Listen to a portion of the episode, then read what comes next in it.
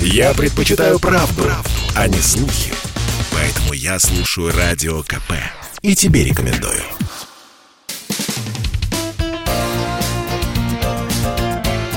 Говорит полковник. Нет вопроса, на который не знает ответа Виктор Баранец.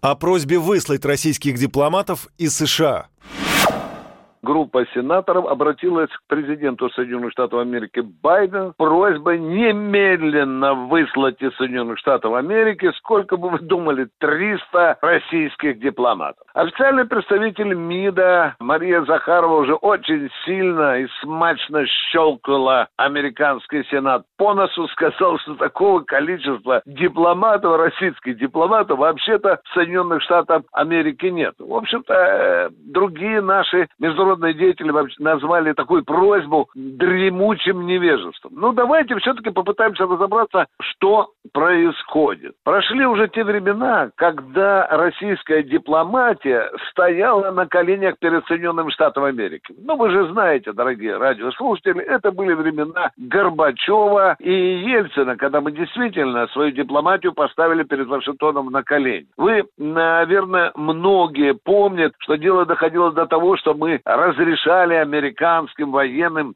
посещать наши ядерные арсеналы. Теперь в Кремле сидят не Горбачев и не Ельцин, а в МИДе не сидит Козырев. Теперь в Кремле Путин, а в МИДе Лавров.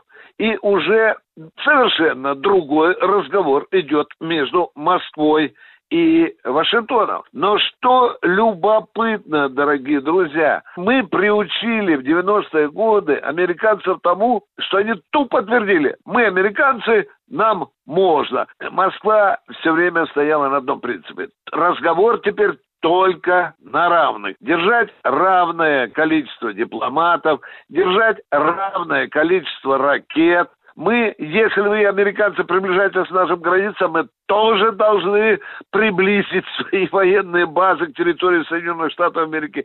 И вот это уже будет совершенно другой разговор. Виктор Баранец, радио «Комсомольская правда», Москва. Говорит полковник.